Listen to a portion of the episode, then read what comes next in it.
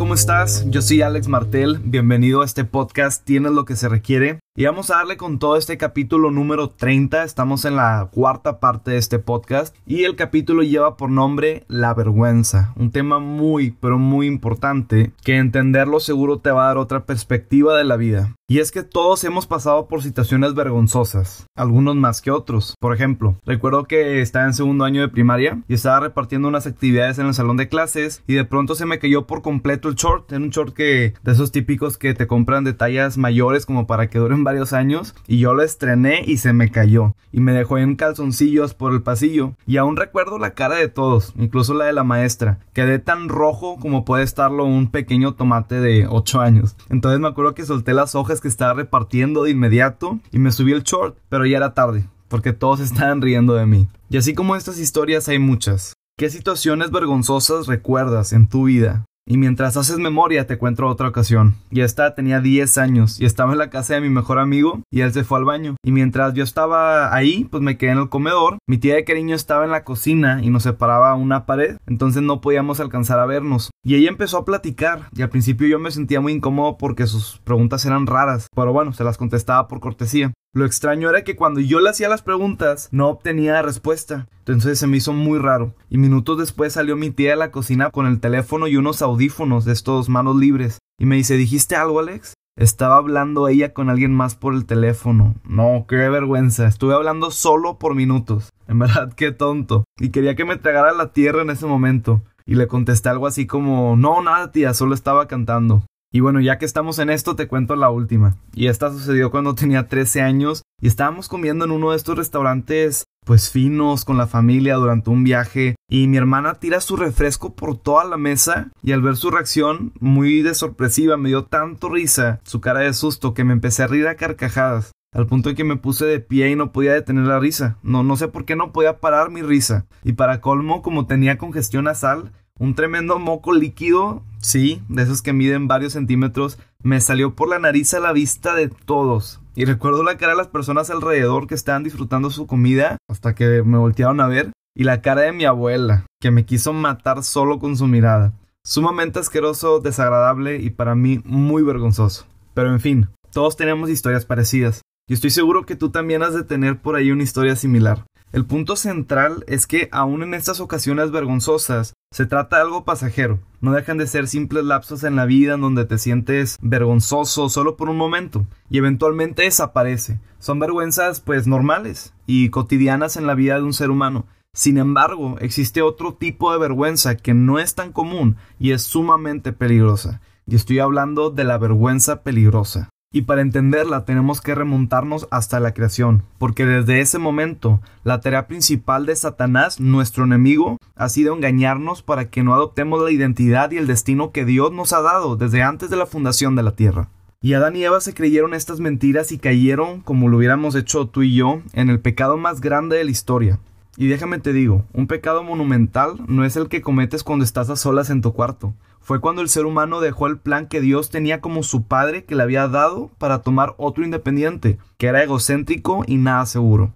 Y es importante entender esto que nos dice en Juan 15:5. Ciertamente yo soy la vid y ustedes son mis ramas. Los que permanecen en mí y yo en ellos producirán mucho fruto, porque separados de mí nada pueden hacer. Esta vergüenza tóxica afecta directamente tu calidad de vida, y esta puede ser definida como un sentido de falta de dignidad, baja autoestima o falta de autoaceptación.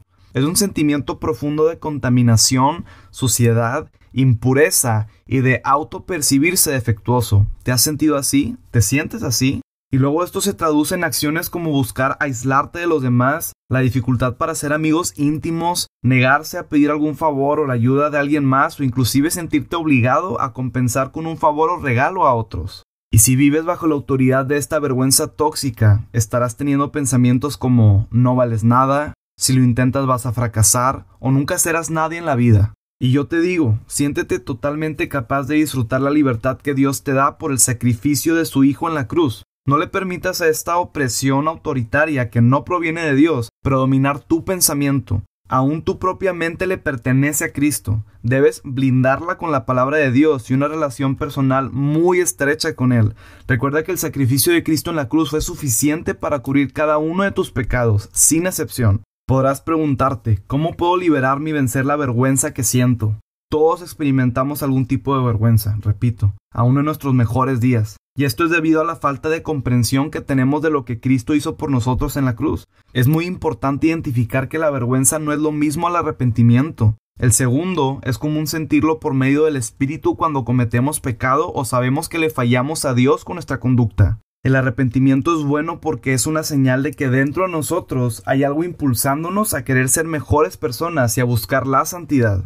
En Génesis podemos ver cómo Adán y Eva sintieron vergüenza de su desnudez a causa del pecado cuando Dios caminaba por el huerto buscándolos. Pero Él es tan bueno y misericordioso que a pesar de condenar lo que hicieron y poner consecuencias a ello, cubrió sus cuerpos y les dejó la promesa de que uno de su descendencia, Jesús, vendría a herir la cabeza de la serpiente. Podemos ver esto en Génesis 3:21 donde dice, y el Señor Dios hizo ropa de pieles de animales para Adán y su esposa. Él cubrió su vergüenza. Así que cuando dispones tu corazón para dejar la vergüenza no se vuelve tan complicado lograrlo, y para vencerla necesitas ser determinante, y por esta razón te daré algunos consejos prácticos. Quiero que te comprometas y seas intencional en buscar este cambio de la mano de Cristo, ser ese faro de luz irradiando la vida de Cristo a los que aún viven en tinieblas, o en este caso, en vergüenza. Punto número uno. Reconoce que le has permitido a las mentiras gobernar tu vida. Identifica esas cosas escondidas dentro de ti que te mantienen en control y te hacen sentir indigno y te ocultan bajo una idea de identidad distorsionada. Y haz un pacto con Dios para caminar en la verdad. La fe provoca que tengas un cambio de pensamiento y a su vez te va a crear una nueva visión de vida. Eres hijo de Dios y no dejas de serlo algunos días porque no estés al 100.